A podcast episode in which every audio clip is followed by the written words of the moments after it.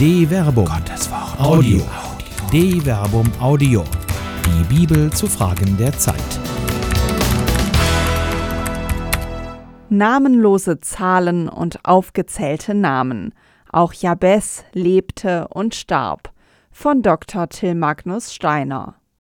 Die Namen der Toten. Wer kennt sie schon? Nicht erst seit der in Deutschland täglich zunehmenden Zahl an Neuinfektionen ist die Pandemie durch nackte Zahlen geprägt. Ganz so, als ließe sie sich berechnen. Wo ist das Totengedächtnis in der Öffentlichkeit? Nein, es würde vielleicht nichts ändern, die Namen täglich von der Tagesschau zu verlesen. Die Menschen sind tot, doch wenigstens wären sie keine Zahlen. Die Aneinanderreihung von Namen ist ermüdend, bis einer der Namen einen direkt im Innersten berührt. Ja, den kennst du. Plötzlich steht er ein ganzes Leben vor dem inneren Auge. In der Pandemie sterben keine Zahlen, sondern Menschen. In der Pandemie infizieren sich keine Statistiken, sondern Großeltern, Eltern, Kinder, Verwandte, Freunde, Bekannte, Mitmenschen. Das biblische Buch der Chronik beginnt mit einer sogenannten genealogischen Vorhalle. Von Adam bis zum Beginn der israelitischen Königszeit werden die Generationen Israels nach Stämmen geordnet aufgezählt, nicht als Zahlen, sondern als ermüdend zu lesende langatmige Namenslisten. Adam, Set, Enosch, Kenan, Mahalalel, Jeret, Henoch, Methuselach, Lamech, Noach, Sem, Ham und Japhet. Die Söhne Japhets waren Gomer, Magog, Madai, Javan, Tubal, Meshech und Tiras. Die Söhne Gomers waren Aschkenas, Rifat und Togarmar.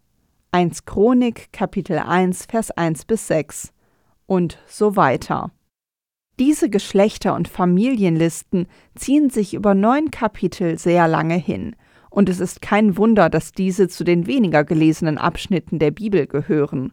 Doch wer sich der Tatsache stellt, dass das Gottesvolk nicht nur aus den einzelnen bekannten Helden besteht und die Namen der Unbekannten abschreitet, stolpert über Jabes, der nicht nur in zwei aufeinanderfolgenden Versen in der Bibel erwähnt wird, er durchbricht sozusagen die genealogische Linie, weder werden seine Vorfahren noch seine Nachfahren genannt.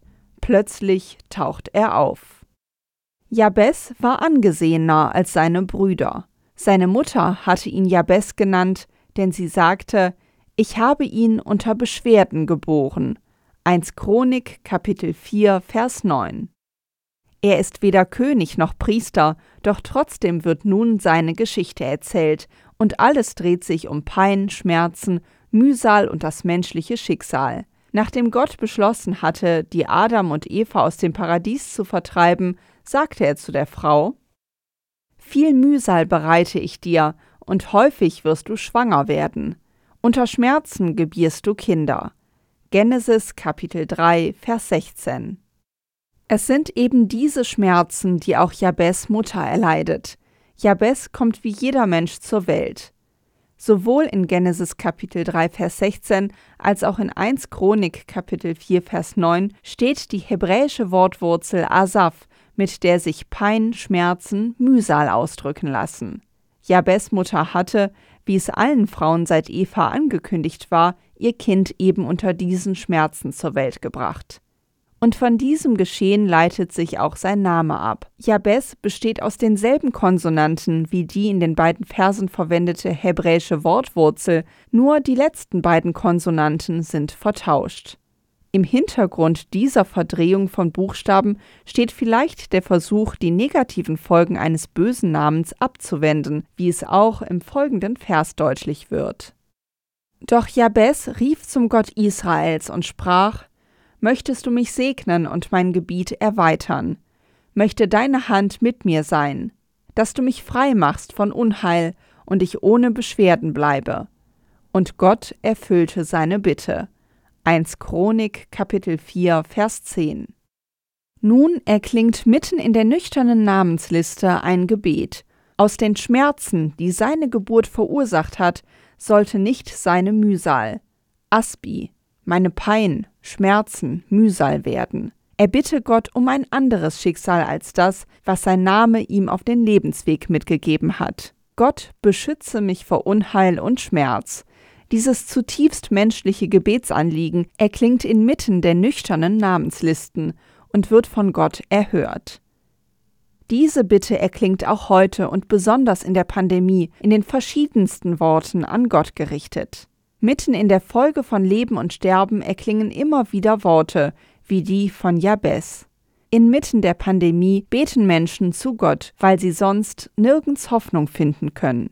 Jabez Gebet ist ihr Gebet, ist unser Gebet. Weder Jabez noch die Infizierten und Toten noch wir selbst sind unbekannte Namen und nackte Zahlen vor Gott. Warum sollten wir also andere Menschen degradieren? Eine Produktion der Medienwerkstatt des katholischen Bildungswerks Wuppertal Solingen-Remscheid. Autor Dr. Till Magnus Steiner. Sprecherin Jana Turek.